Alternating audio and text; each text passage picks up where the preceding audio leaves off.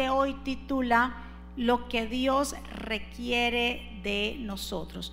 Lo que Dios requiere de nosotros, basándonos en Deuteronomio capítulo 10, verso 12 en adelante. Cuando lo tengan, dicen amén, lo tienen todos.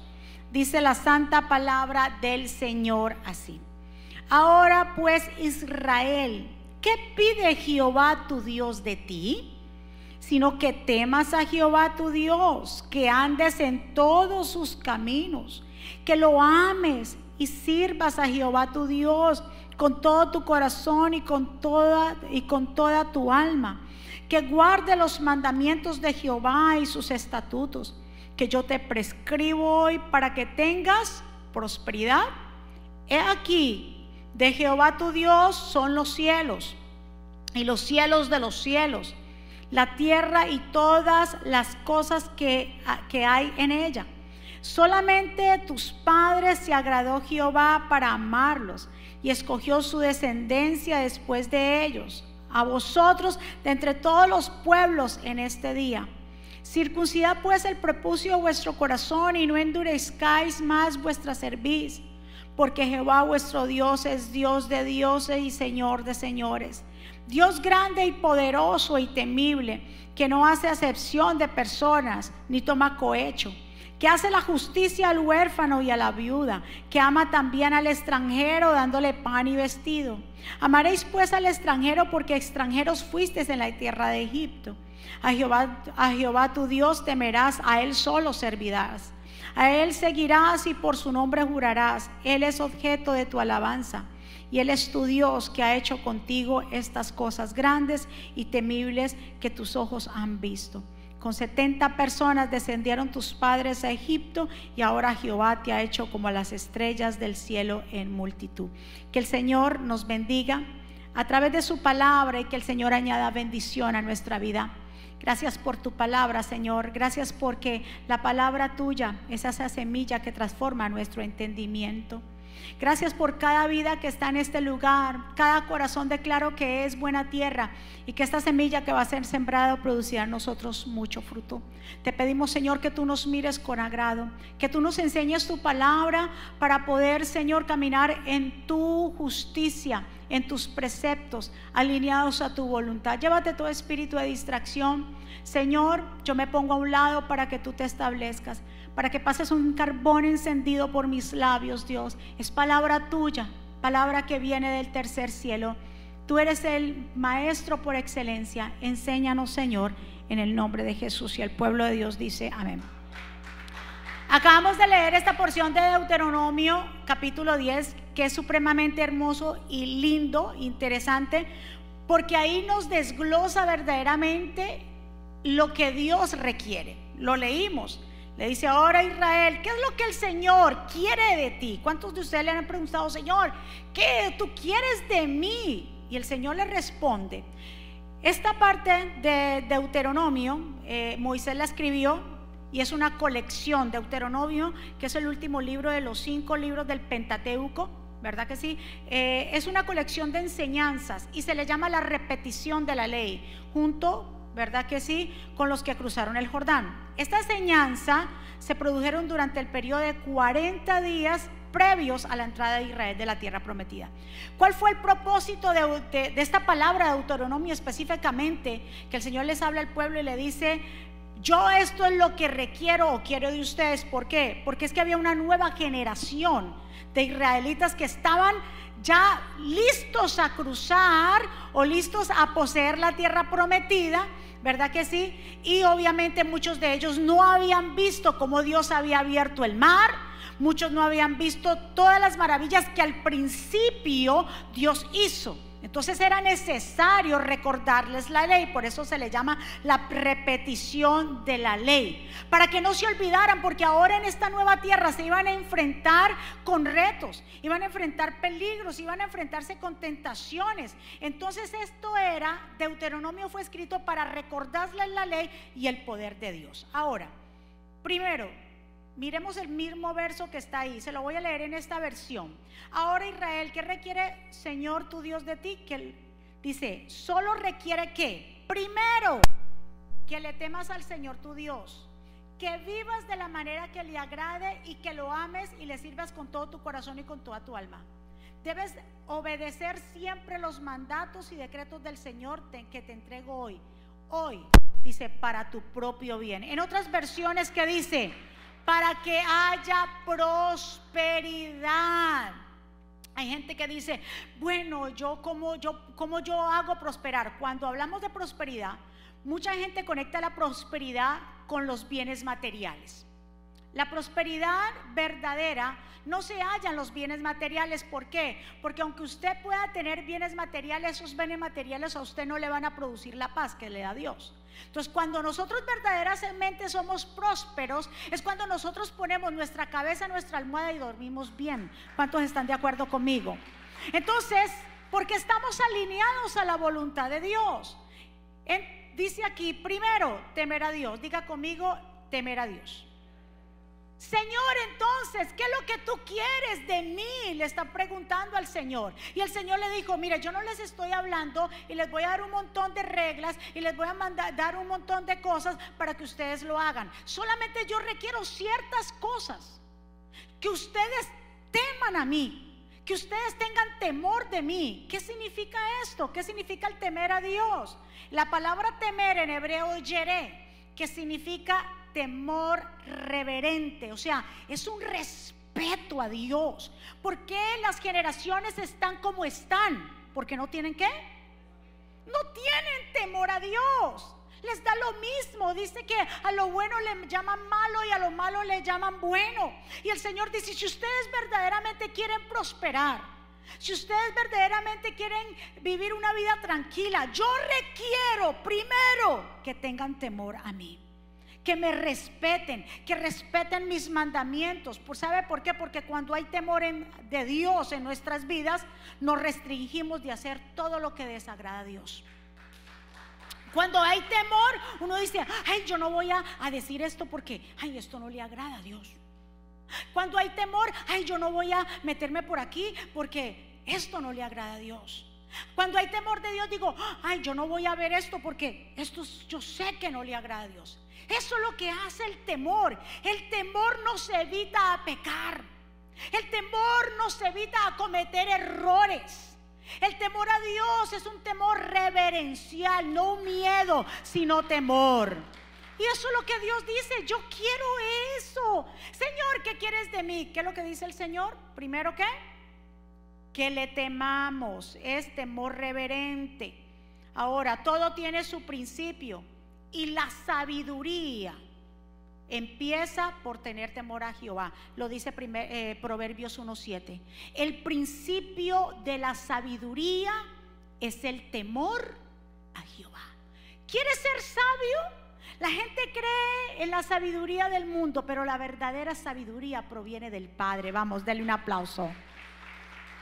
¿Y cuál es la verdadera sabiduría del hombre? Aprender a tener temor de Dios. Ahí empieza todo. Cuando la gente tiene temor de Dios, las cosas cambian. Vivimos una vida recta y agradable. Vivimos eh, alineados a la voluntad del Señor. Cuando hay temor de Dios en nuestras vidas, ¿sabe qué pasa? Vivimos para agradarle a Él. Cuando hay temor, también en nuestras vidas nosotros nos examinamos y comenzamos a hacer lo correcto. ¿Por qué? Dice en 1 de Crónicas 13, 12 Dice, y David temó a Dios aquel día y dijo, ¿cómo he de traer a mi casa el arca de Dios? Y no trajo David el arca a su casa en la ciudad de David, sino que llevó la, la llevó a la casa de Obedón Geteo. ¿Qué pasó aquí? Dice que David tuvo temor de Jehová.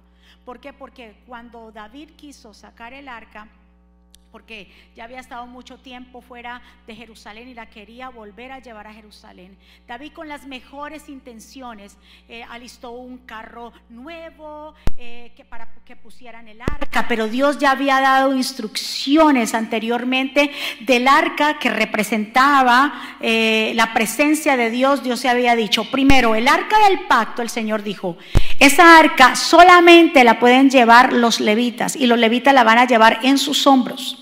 El arca tenía unos anillos, en el cual dentro de esos anillos había una barra de oro. El Señor dijo, no me toquen el arca, toquen solamente la barra.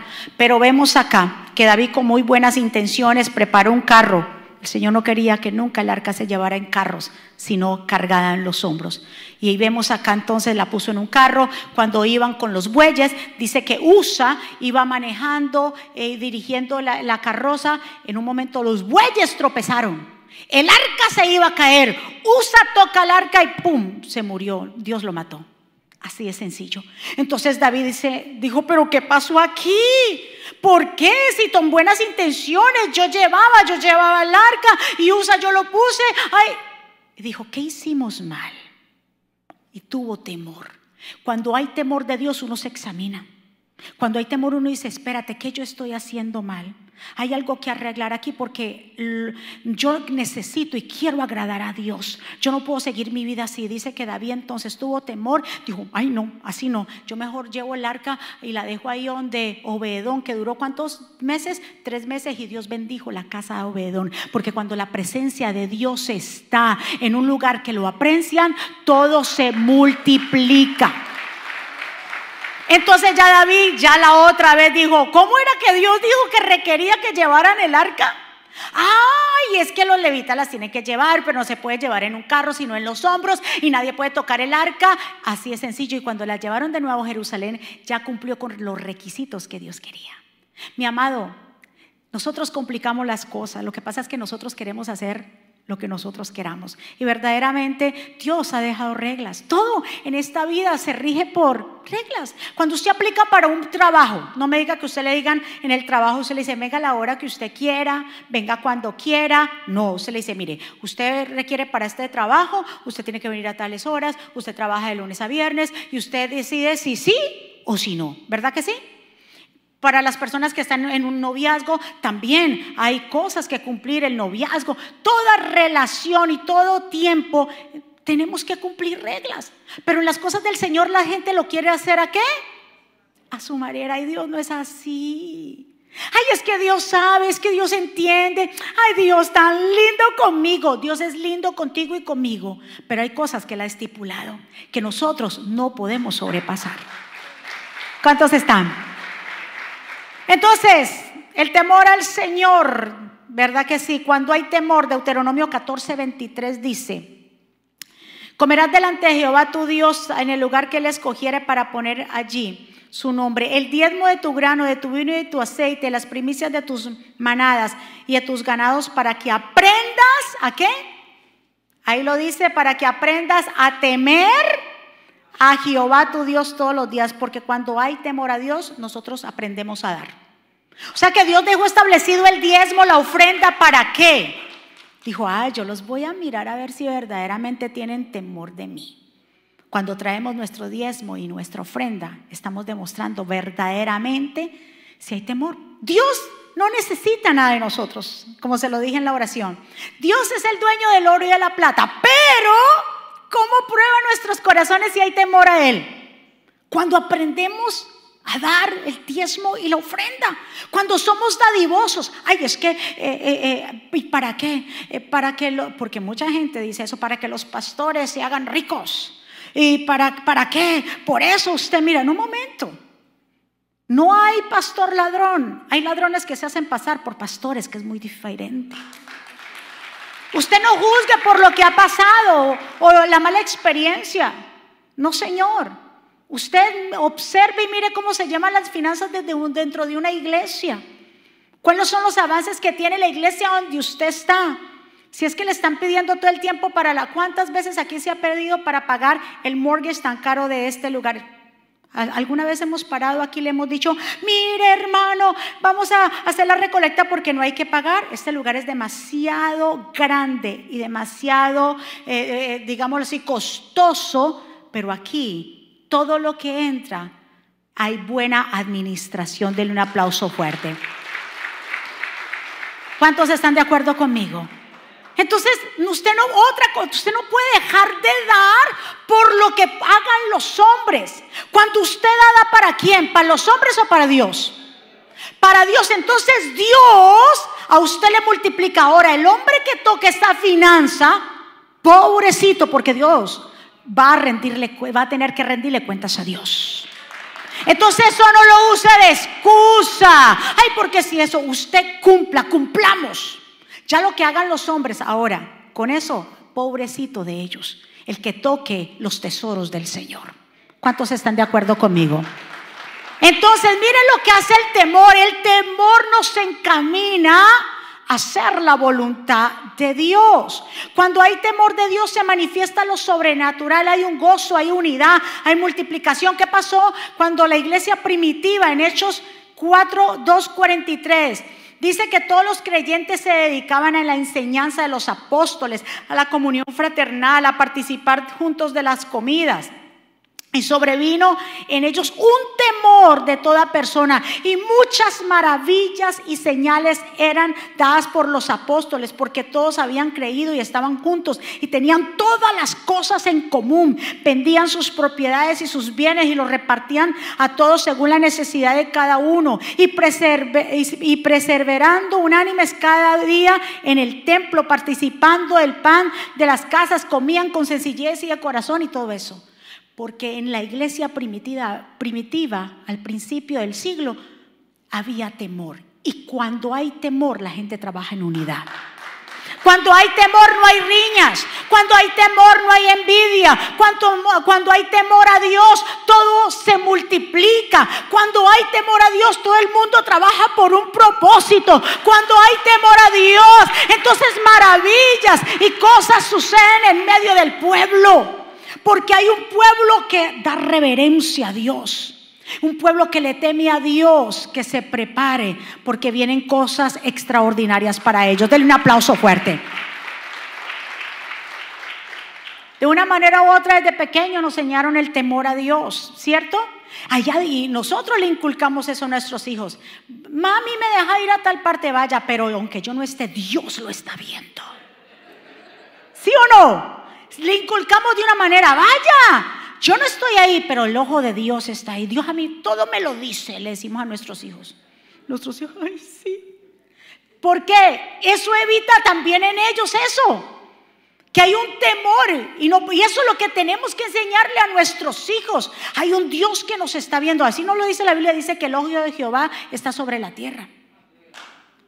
Entonces, de una manera u otra, ese temor a nosotros nos ha ayudado a qué?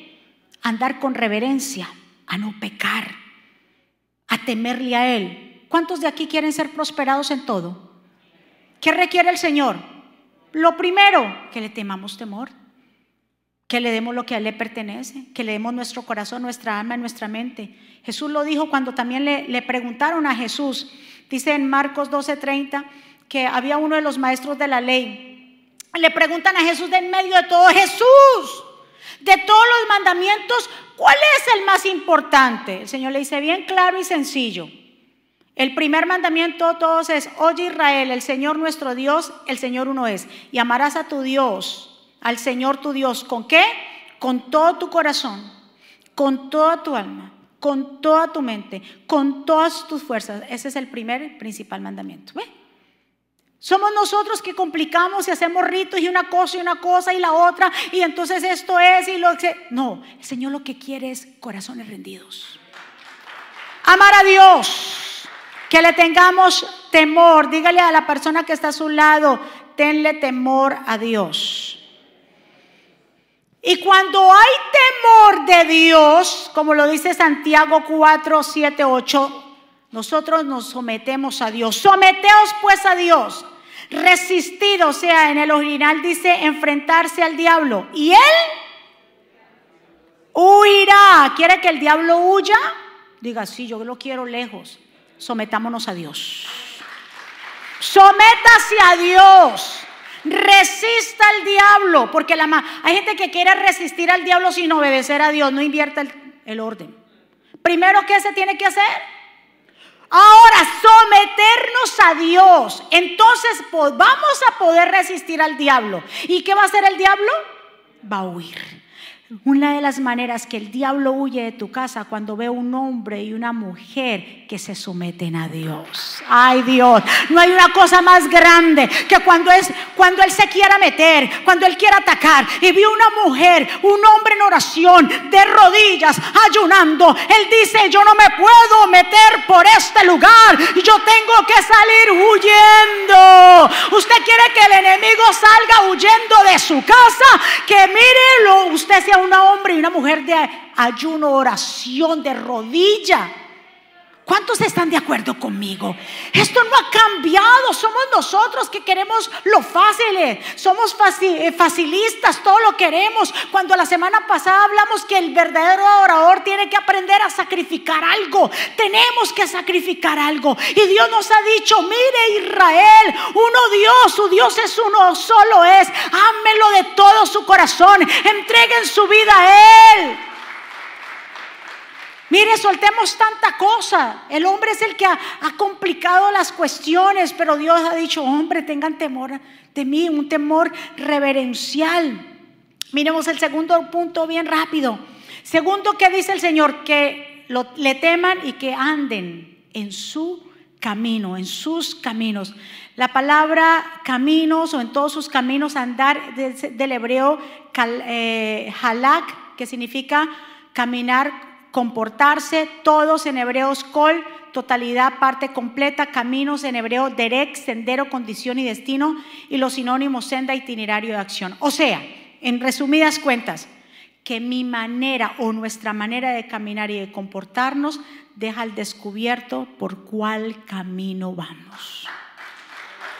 El Señor dice, tengan temor a mí porque eso les evita pecar. Ahora, caminen en mis caminos. Caminar en sus caminos es caminar en su voluntad, porque dice Proverbios 16, 25, hay caminos que al hombre le parecen derechos. Dice, yo voy bien por bien camino, por buen camino, pero el resultado y al final de ese camino es camino y su fin es de qué? De muerte. No confía en su propia prudencia. Caminemos en la voluntad de Dios, agradémosle solamente a Él, caminemos hacia su voluntad para que entonces lleguemos al lugar, al final que deberemos llegar a la vida eterna. Dice la Biblia en Génesis 5:24 que Enoch caminó con Dios. ¿Y qué pasó con Enoch? Dice que se desapareció porque Dios se lo llevó. ¿Sabe qué significa el nombre Enoch? Dedicado y consagrado. Y las palabras consagrados significa separarse y dedicar. O sea que dice que no caminó con Dios y Dios se lo llevó. Es porque Enoch vivió una vida consagrada para Dios. Y vivir una vida consagrada para Dios es aprenderle a tener temor. Un temor reverencial. Dice que Enoch tenía 65 años cuando le nació su primer hijo, Matusalén. Entonces Enoch decidió ser un buen ejemplo para sus hijos. Entonces, Eno fue amigo de Dios. Estamos hablando de una generación al principio en Génesis, que ahí la maldad se había comenzado a aumentar. Nos habla de una generación tanto de Eno como de Noé, que aunque la maldad se había aumentado, aunque estaba difícil en ese tiempo las cosas, hubieron hombres que se levantaron diferente a caminar. Estamos en tiempos difíciles, ¿verdad que sí? Nos estamos enfrentando a muchas cosas allá afuera. El enemigo, mejor dicho, está eh, suelto haciendo, eh, eh, aprobando leyes. nuestros hijos verdaderamente hay que saber con qué se están enfrentando, los programas que ellos ven. Yo admiro mucho a los padres que ahora son padres de niños pequeños y que las madres que están en cinta, que el Señor les dé sabiduría a todos ustedes, porque esto cada día más va de mal en peor. Y ustedes los padres les va a tocar un arduo trabajo de aplicar los principios en sus casas para poder encaminar a sus hijos y que sus hijos anden por el buen camino. Porque estamos hablando que estamos en tiempos proféticos. Estamos hablando de que la venida del Señor está más cerca de lo que tú y yo imaginamos. Lo que pasó con Enoch en Génesis, de que Enoch caminó con Dios y que Dios se lo llevó, es ahora mismo un símbolo y una representación de lo que Dios va a hacer con la iglesia. Usted sabía que en 1 Tesalonicenses nos habla de que el Señor dice, y yo vendré por ustedes con voz de arcángel, con voz de trompeta, y ustedes serán tomados, arrebatados. Escuche bien, así como Enoch. ¿Dónde está Enoch? Si Dios, él no murió, ¿dónde está Enoch? Vivo en el cielo. Caminó pues Enoch con Dios y Dios se lo llevó. Es que todo el que camina con Dios aquí en esta tierra se va con Dios. Ya no se predica del rapto, pero es que el rapto va a venir o el arrebatamiento donde vamos a ser tomados. Todo aquel que haga la voluntad de Dios y esté conectado con Dios, lo dice bien claro, que el Señor nos recibirá en las nubes. Y habrá una transformación de nuestro cuerpo. Este cuerpo que se enferma, este cuerpo que dale achaques, inmediatamente cuando seamos arrebatados en las nubes, este cuerpo cambia inmediatamente para un cuerpo glorificado. Va a haber una transformación, va a haber una metamorfosis. ¿Cuántos están esperando este acontecimiento del arrebatamiento? Por eso hay que caminar con Dios. Usted no sabe cuándo va a llegar, pero estamos en los tiempos finales. Estamos ya las profecías ya están cumplidas. Los niños todos van a desaparecer. Escuche, va a haber un caos en esta tierra. Los niños, todos porque los niños son de Dios. Las madres que se queden en esta tierra o los padres que se queden en esta tierra por no servir al Señor, van a buscar a sus hijos no, y no los van a encontrar. ¿Y dónde están? Y entonces, pero por eso es mejor que toda la familia camine con Dios para que nos veamos allá en el cielo. Todos, ¿cuántos están de acuerdo conmigo? Enoch, hay dos personas en el cielo vivas. Enoch y Elías, que Elías dice que vino un torbellino de carros de fuego, se lo llevó, Eliseo vio cuando se lo llevó y allá están ellos dos. Escuche bien, Dios los tiene reservados para algo específico después entonces, pero lo que nosotros sabemos es que por eso Enoch para poder tú caminar con alguien, tiene que desearlo e invitarlo. Invita a Jesús. Invita a Dios. Señor, yo quiero que tú camines conmigo. Yo no me quiero perder. Yo quiero que tú vengas por mí. Yo quiero irme en el arrebatamiento. Yo quiero participar de esa cena que tú tienes que se llaman las bodas del Cordero. Porque la iglesia de Jesucristo es la novia. Y el novio viene a buscar su novia. Lo dice, viene a buscar una novia sin mancha, sin arroca. Vamos a cometer errores, sí, no estamos hablando de perfección. Pero Dios busca transformación que todos los días, Señor Padre, aquí yo estoy, transfórmame. Señor, ayúdame. Pídele ayuda al Señor, que sea la palabra, porque algo que nos transforma a nosotros por completo es la palabra de Dios. ¿Cómo yo voy a ser transformado? ¿Cómo me quito esto? Esta carne me dice, haga lo malo. Pero yo no lo quiero hacer. ¿Sabe cómo? A través de la palabra. Sométase a la palabra. Sométase a Dios. Dijimos que dice la escritura, someteos a Dios, resistir al diablo y él huirá de vosotros. Dale otro aplauso fuerte. Ya casi para terminar, escuchen muy bien. Enoch como profeta estuvo completamente eh, predicando la palabra, pero obviamente nadie le quiso escuchar. Pero no importa, aunque nadie te quiera escuchar lo que tú le quieres decir, haz lo que tengas que hacer Escuche muy bien, porque la, gente tiene cerrados sus oídos, pero porque la gente tiene cerrados sus oídos, vamos a decir no vamos a hablar, no. ¿Sabes por qué? Porque cada persona que pasa por nuestro lado, Dios la pone para que le hablemos, para que en el día del juicio nadie diga, no me hablaron. Nadie diga, es que no me dijeron, no, hay que hablar la palabra. Enoch no le quisieran poner cuidado, pero Dios se lo llevó. a Noé Tampoco Noé, viendo ellos que estaban haciendo tremenda arca, y tampoco quisieron tomar en cuenta el testimonio de Noé. ¿Qué hizo Dios? Metió a Noé, a sus nueras, a sus hijos, mismo Dios cerró a los animales. Óyeme, qué impresionante, porque los animales fueron más obedientes. Entraron al arca, el Señor solamente dijo, entren, y ahí entraron todos los animalitos. El mismo Dios cerró la puerta. ¿Y quiénes se quedaron por fuera? Los que nos quisieron escuchar. Usted y yo hagamos el trabajo en esta tierra. Para eso somos, para eso estamos. Dice que somos sal de esta tierra y somos luz en medio de una oscuridad. Yo no sé de usted, pero escuche muy bien. Yo digo, Señor, Dios mío, qué privilegio que tú nos das cuando suene esa trompeta y que nosotros seamos arrebatados. Óigame, esto, esto va a ser un acontecimiento, por eso va a ser algo tan tremendo que el, mundo va a entrar en un caos, porque imagínese el piloto que le sirva a Dios y vaya en un avión y que venga el rapto. ¿Qué va a pasar con ese avión? Se va a caer. Por eso ahí es donde entra el periodo de los siete años de la gran tribulación, donde va a aparecer el anticristo, donde se va a manifestar y va a traer un mensaje de paz. Muchos van a decir, uy, se lo llevaron los extraterrestres. No, eso fue Dios. Van a ver un común denominador que niños no van a aparecer, todos van a desaparecer y que las personas que predicaban a Cristo ya no van a estar.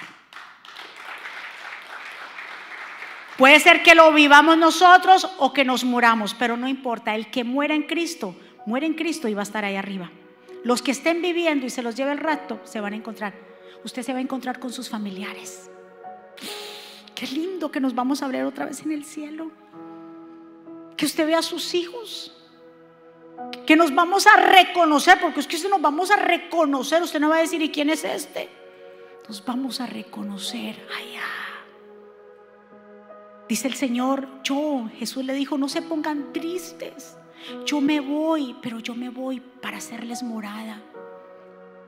Yo voy a regresar por ustedes porque Él no nos va a dejar así a la intemperie. Él viene por sus hijos, a los que le han sido fieles.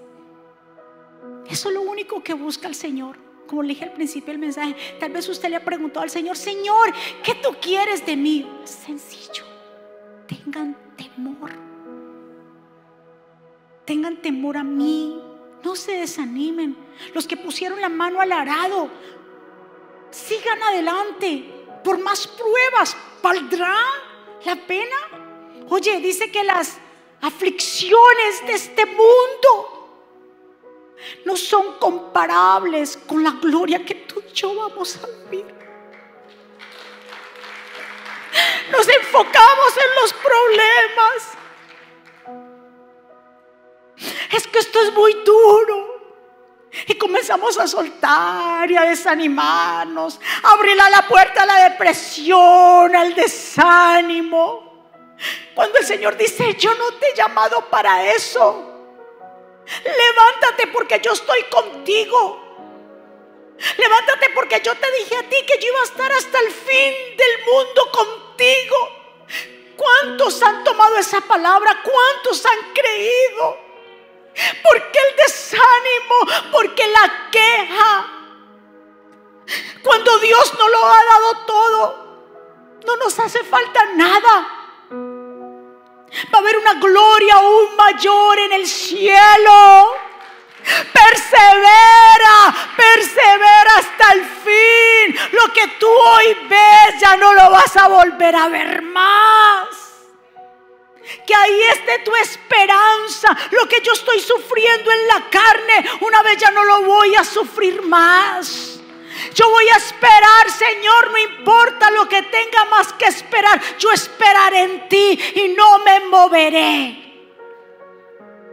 Eso es lo que Dios quiere que su pueblo entienda. Pero somos fáciles de desanimarnos somos fáciles. Cuando el Señor dice, yo te he dado a ti un espíritu de poder y de dominio propio, no de cobardía.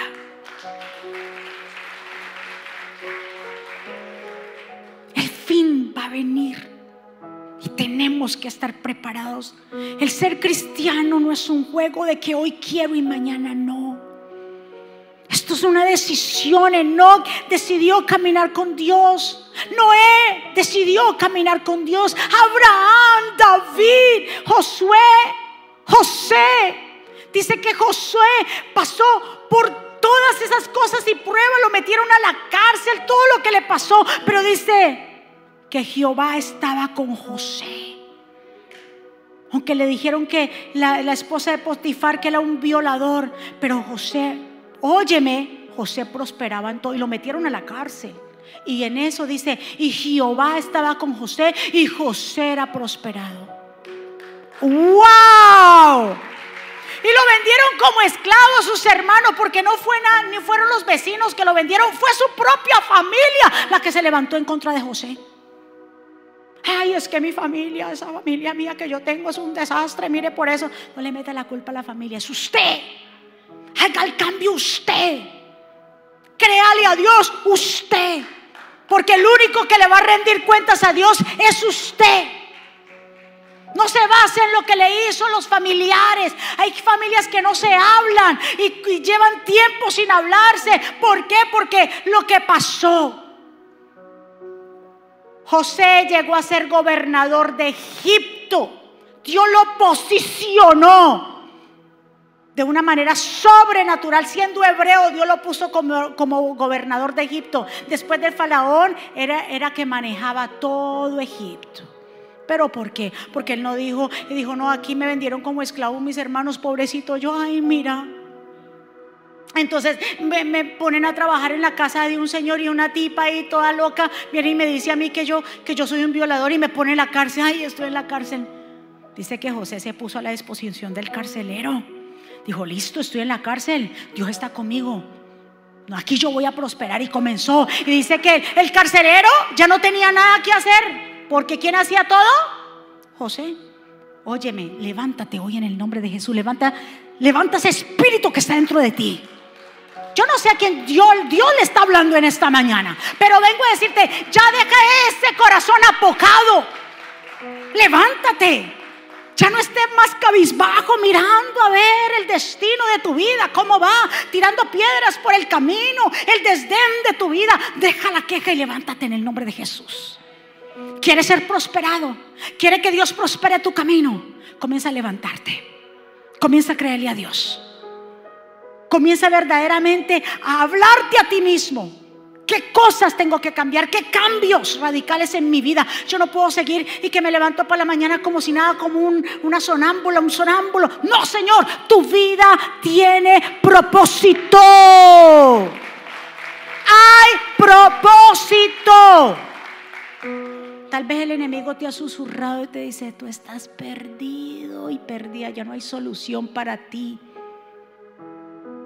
Repítale, dígale, te vas, yo te voy a resistir, tú no vas a poder con mi casa yo y mi casa le serviremos a Jehová. Diga conmigo, yo y mi casa le serviremos a Jehová.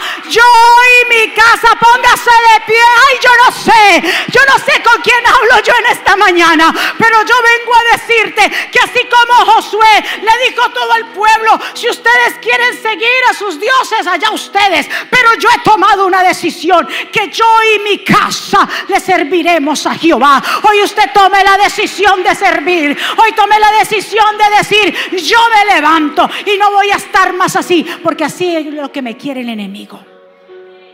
Así es lo que debe estar muerto de risa con la gente que está por ahí arrinconada.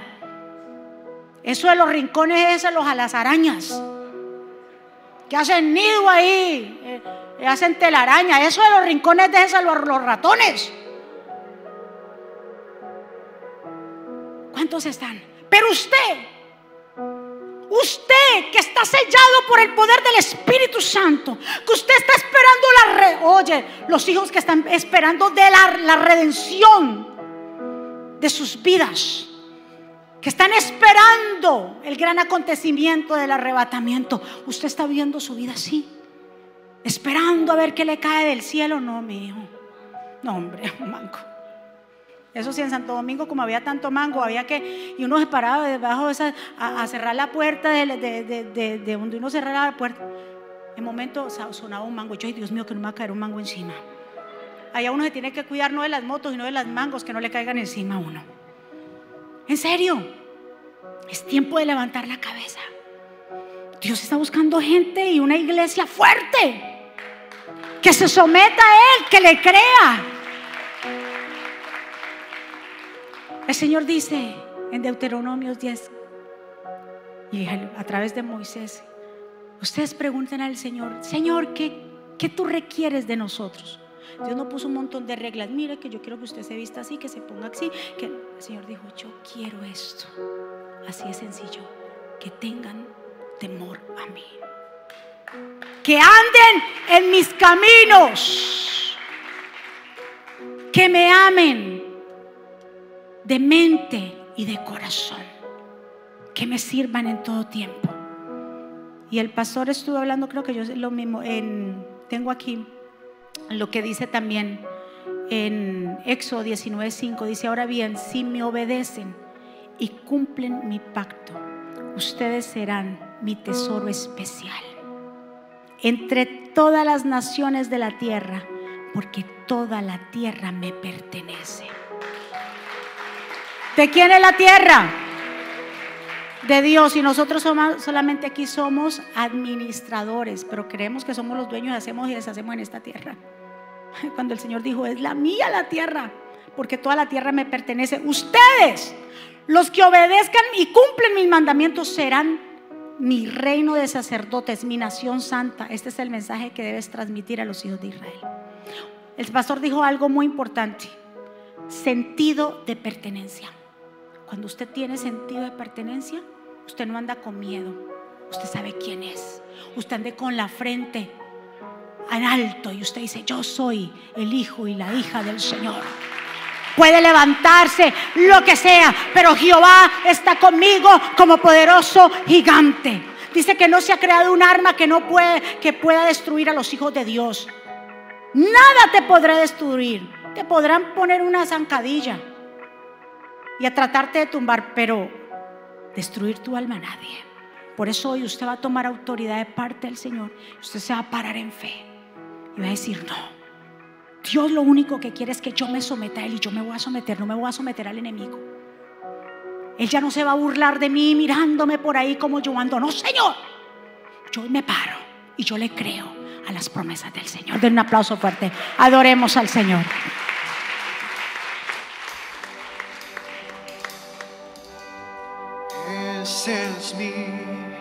myself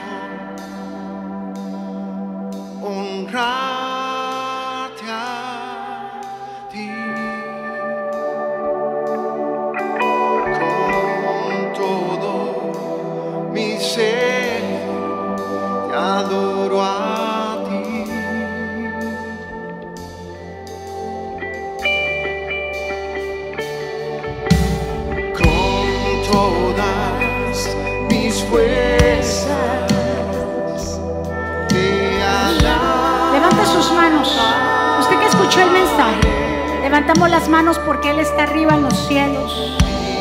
Vamos, díselo. Eres tú.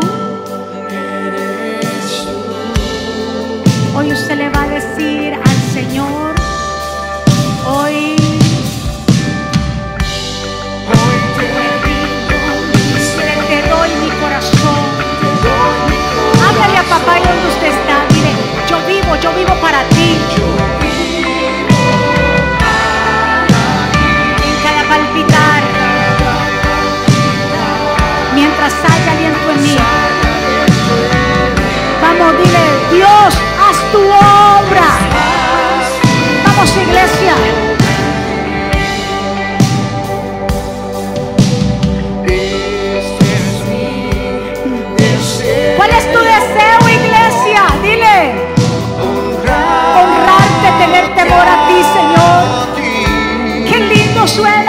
La iglesia,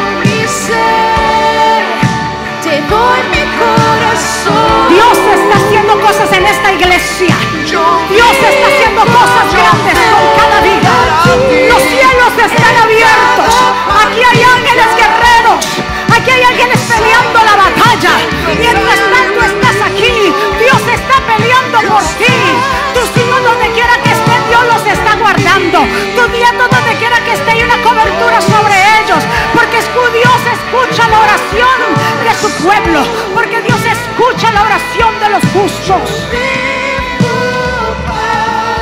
Sí, Señor. Espíritu Santo. ¡Qué presencia!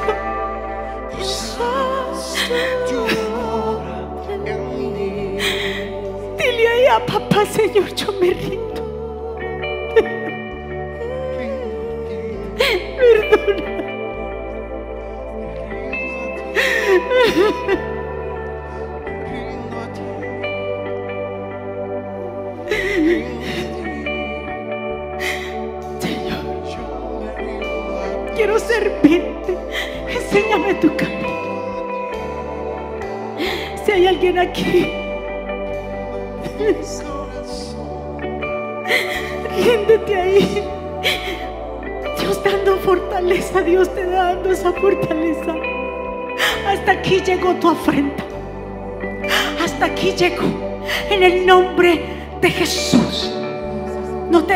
Vencido, hermano mío, lucha. Lucha con todas tus fuerzas. Dios está contigo y la cobertura del Altísimo te cubre. Si hay alguien aquí que quiere reconciliarse con Dios, si hay alguien aquí que quiere hacer una confesión de fe, ¿qué es hacer la confesión de fe? Hacer esa confesión no es cambiar de religión, es cambiar de relación. Que comiences a tener una relación íntima, cercana, como Enoch la tuvo con Dios. Enoch caminó con Dios y Dios se lo llevó. ¿Quieres que Dios una vez verlo de nuevo cara a cara? Sírvele. No te aferres a nada terrenal. Las aflicciones son pasajeras. Ahí donde tú estás, aquellos que quieren abrir el corazón a Jesús, que repitan conmigo, Señor Jesús, yo te doy gracias por mi vida. Yo te pido perdón por mis pecados. Yo te recibo como mi Señor y suficiente Salvador. Ayúdame, enséñame, dirígeme. Perdóname. Perdóname porque tal vez he bajado los brazos. Perdóname porque tal vez me he ido por un camino que no era. Pero hoy me pongo de nuevo en el camino tuyo. Enséñame Jesús. Dirige mi vida. Te entrego mi familia. Te entrego todo. Reconozco que eres el Mesías, el Hijo del Dios viviente. Jesús, escribe mi nombre en el libro de la vida, en el nombre de Jesús. Amén. Denle un aplauso fuerte. Vamos, ¿quién vive? Y a su nombre. Y el pueblo. ¿Cuántos recibieron esa palabra de poder? ¿Cuánto nos vamos a fortalecidos hoy para nuestros hogares? Mis hijos, levántense en fe. Esfuércense y sean valientes. No teman y desmayen, porque Jehová estará con ustedes hasta el fin del mundo.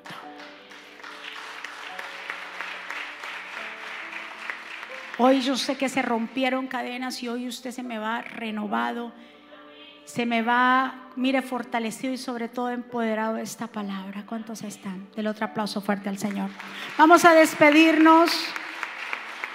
También quiero recordarles nuestra agenda en este mes. Vamos a estar bautizando. Las personas que no se han bautizado, por favor, diríjense a la mesa de información para que pueda obtener la clase y en este mes entonces bautizar. Sé que nuestros jóvenes van a tener un picnic, así para que vayan a la mesa de información el día sábado 3. Van a tener un picnic en la playa. Todos los jóvenes, por favor, inscriba a sus jóvenes, llévelos. Van a pasar un tiempo muy especial con nuestros líderes de jóvenes. Ellos más adelante le estarán hablando un poquito de lo que vayan a hacer. Sucesivamente en nuestras clases los viernes de inglés, los sábados discipulados y así vamos a seguir. Usted puede entrar a nuestra página en internet jesucristovive.com, ahí usted va a encontrar todas las nuestras plataformas y todo lo que nosotros hacemos en este ministerio. Mañana repartición de alimentos a partir de las 5 de la tarde, todos son bienvenidos para que reciba su canasta de alimentos. Amén. Así que nos vamos a despedir. Levante sus manitas hacia el cielo y vamos a darle gracias a nuestro Padre por darnos esta oportunidad. Señor, aquí estamos tus hijos, tu pueblo. Gracias por tu palabra, porque ella es santa, porque ella es bendita, porque ella es la que transforma nuestra vida. Gracias Espíritu Santo, porque tú eres el que transforma los corazones, porque tú te encargas que nosotros podamos comprender y entender estas verdades espirituales.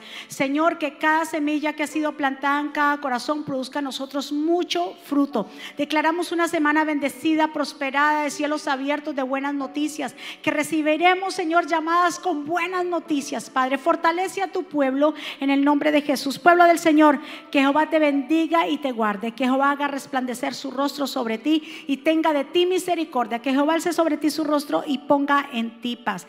Y termino con estas palabras, vivan en gozo Sigan creciendo hasta alcanzar la madurez. Anímense los unos a los otros. Vivan en paz y armonía. Entonces el Dios de amor y paz estará con ustedes. Que la gracia del Señor Jesucristo, el amor de Dios y la comunión con el Espíritu Santo sea con todos ustedes. Bendecidos. Dios me los bendiga y me los guarde saludados los unos a los otros. Muchísimas gracias por estar en sintonía. Bendiciones.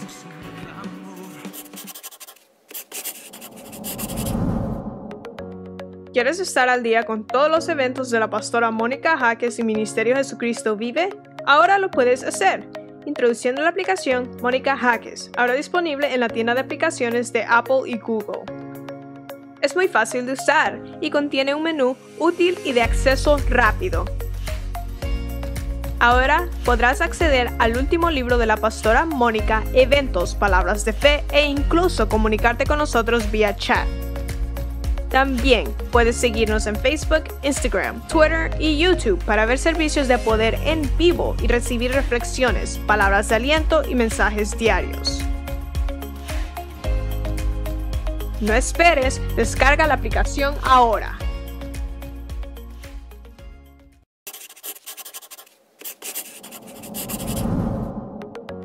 ¿Quieres estar al día con todos los